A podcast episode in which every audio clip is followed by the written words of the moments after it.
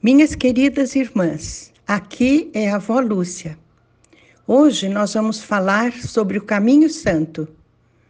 Vocês sabem que os primeiros eh, cristãos eram chamados daqueles que seguiam o caminho? Pois é, hoje nós vamos falar sobre o caminho santo. É o caminho dos que seguem a Jesus. Nós vamos começar lendo um brado de Isaías que está no capítulo 42, 18, e diz assim: Ó surdos, ouvi, e vós, cegos, fixai vossos olhos para que possais enxergar. Senhor, é a tua palavra. Esse brado, Senhor, de Isaías, que falou de ti através da sua boca, Pai. É o teu brado para cada um de nós que somos surdos e cegos, Pai querido. Te pedimos que tudo se esclareça diante de nós, em nome de Jesus. Amém.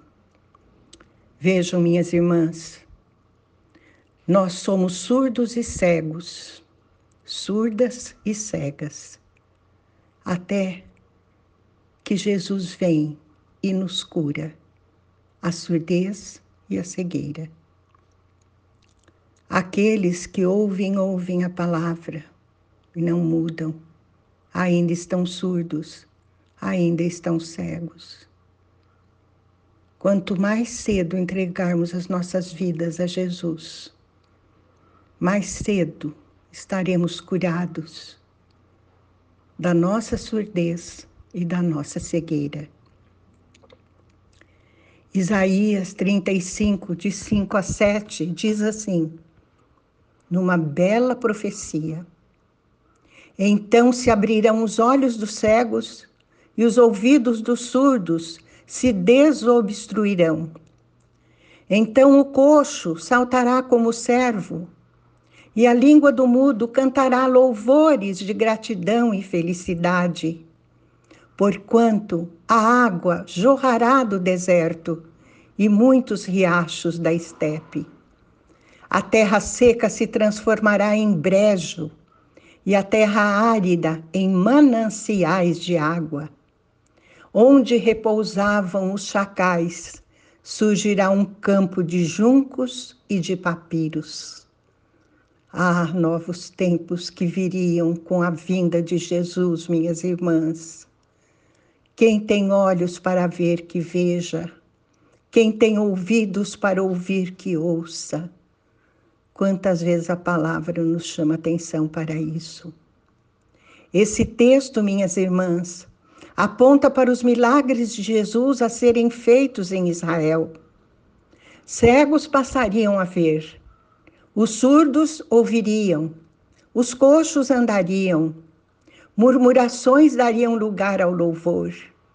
Ah, como gostamos de louvar o Senhor pelas graças recebidas não só a nosso favor, mas também a favor daqueles pelos quais oramos.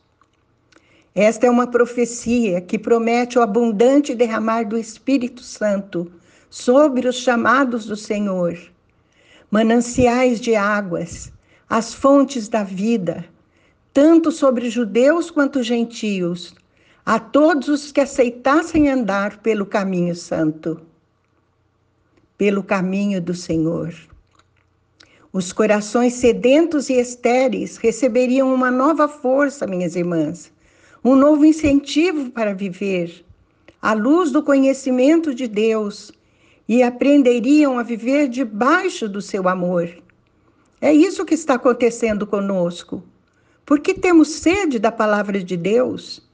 Porque temos sede de ouvir as mensagens que falam da palavra de Deus? Não fomos nós que produzi, produzimos isso em nós, minhas irmãs. Foi o próprio Deus, foi o próprio Espírito Santo que está nos conduzindo no nosso dia a dia. É o que Jesus falou aos enviados de João Batista, quando perguntaram a ele se ele era o Messias ou se deviam esperar outro. Está em Lucas 7, 22. E depois disto, declarou aos mensageiros: Ide e relatai a João tudo o que vistes e ouvistes.